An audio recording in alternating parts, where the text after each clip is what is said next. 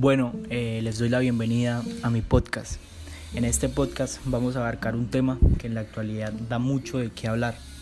Pero antes de esto, vamos a formularnos una pregunta para poder introducirnos mejor en esta temática.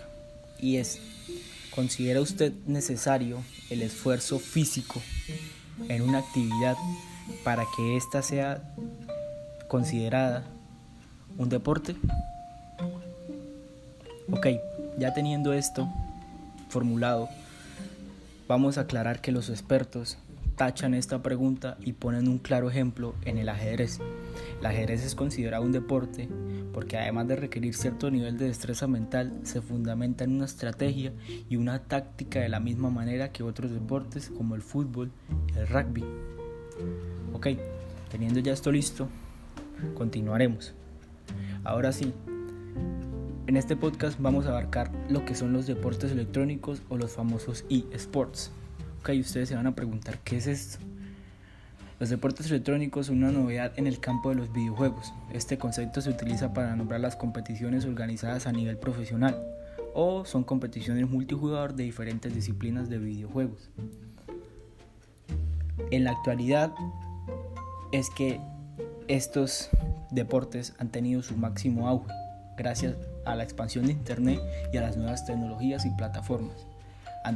anteriormente ya existían este tipo de deportes, pero gracias a esto es que ahorita eh, lo que antes eran torneos minúsculos o locales, en los últimos tiempos se ha convertido en un fenómeno en el que no solo los jugadores profesionales están implicados, sino también los millones de fans que atrae esta competición.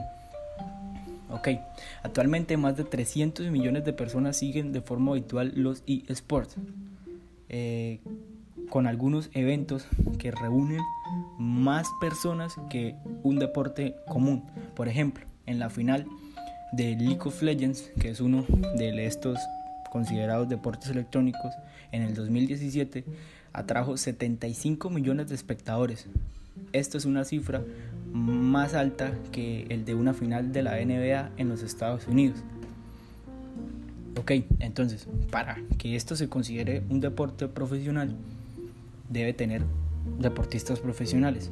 Y sí, estos deportistas tienen un salario mensual y hasta tienen que tener duras rutinas de entrenamiento tienen también una compleja infraestructura formada por entrenadores, analistas e incluso psicólogos deportivos.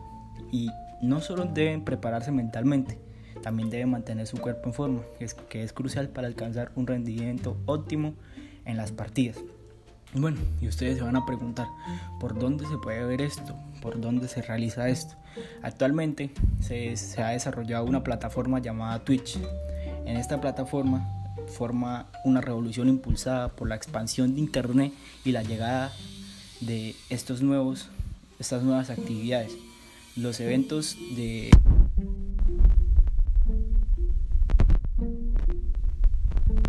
en ella podemos ver desde programas de cocina hasta el mejor póker en directo. Es algo loco. Se trata de una forma de comunicación totalmente diferente a lo convencional. Ok, ustedes van a decir, bueno, entonces todos los videojuegos son considerados deportes electrónicos. No. Para que estos sean considerados deportes electrónicos deben tener un tipo de características. Una de estas características es que el juego permite el enfrentamiento entre dos jugadores y estos competirán en igualdad de condiciones. Otra de estas características debe que deben existir ligas y competiciones oficiales con reglas, equipos y jugadores profesionalizados. Ok, ya teniendo claro esto, eh, en la actualidad solo se consideran a 10 juegos deportes electrónicos, ya que son los que cuentan con este tipo de características. Y estos son League of Legends, StarCraft, Dota 2, Call of Duty, FIFA, Overwatch, Hearthstone, Smash Bros. y Counter-Strike que son los más frecuentados por el público y los más jugados. Ok, ya dejando claro que es esto, podemos considerar que gracias al Internet y gracias al avance se han generado nuevas formas tanto de entretenimiento como de surgir, ya que una persona aficionada a los videojuegos tiene la oportunidad de ganarse la vida haciendo lo que más le gusta. Ok, le doy fin a mi podcast y espero le sirva de mucho.